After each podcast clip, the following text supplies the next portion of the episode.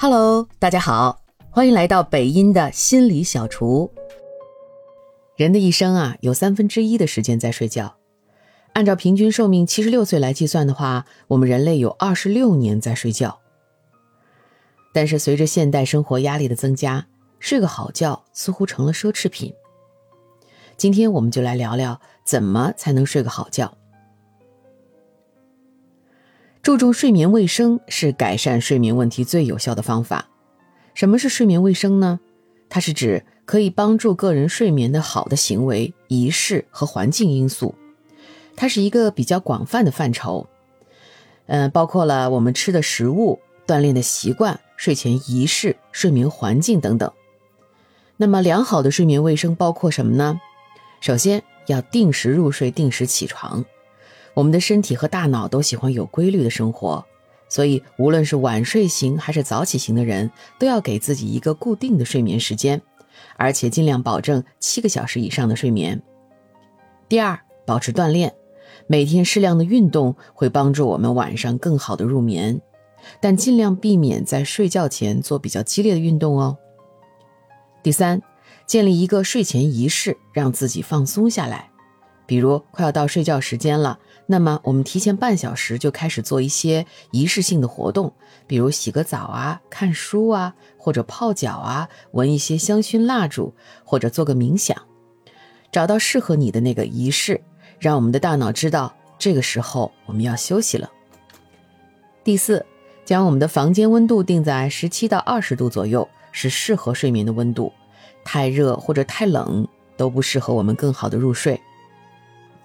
虽然养成积极的睡眠习惯可以在睡眠质量和数量上带来很大的改善，但结束负面的睡眠习惯同样重要。那么都有哪些影响睡眠的坏习惯呢？第一个就是白天饮用过量的富含咖啡因的饮料，特别是如果下午喝咖啡，会影响我们睡眠。而咖啡是需要十二小时才能完全代谢出我们的身体，所以如果你有入睡困难，那么。就要提醒自己戒掉咖啡，或者只在早晨喝一杯，会是比较好的选择。第二，要远离有干扰性的电子产品。躺在床上刷手机、看电视都是不利于睡眠的。不仅仅是因为这些电子设备会干扰我们，还因为我们在看手机和电视过程中，大脑是兴奋的，而大脑从兴奋到放松是需要一段时间的。很多人说：“哎，我就喜欢刷手机，刷到困再睡觉啊。”这样可能在一段时间内对你有效，但你的大脑其实并不喜欢。大脑每天都是被你用到疲惫到极致才能入睡，哪一天他想出来罢工，可就不好说了。三，睡前不要吃太多，但也不要饿着肚子，特别是后者。很多女孩子呀，为了减肥，会饿着肚子赶紧睡觉。但其实这样很容易半夜醒来，也会让大脑营养不够充分，从而导致白天的精力不足和疲惫。第四，睡前饮酒，有些人喜欢睡前喝酒帮助睡眠，但实际上酒精会让我们身体更难以进入深睡眠，从而降低我们的睡眠效率。第五，白天睡太长时间的午觉，虽然说啊白天打盹对我们是有好处的。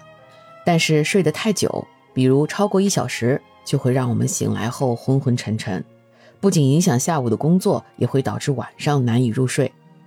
所以，如果已经出现失眠的人，要尽量减少午睡时间或者不睡。良好的睡眠是我们身心健康的重要保证。祝大家都能睡个好觉。感谢您的收听。如果喜欢今天的心理小菜。记得点赞、评论、加关注，也可以点上一份回去送给你的亲人和朋友哦。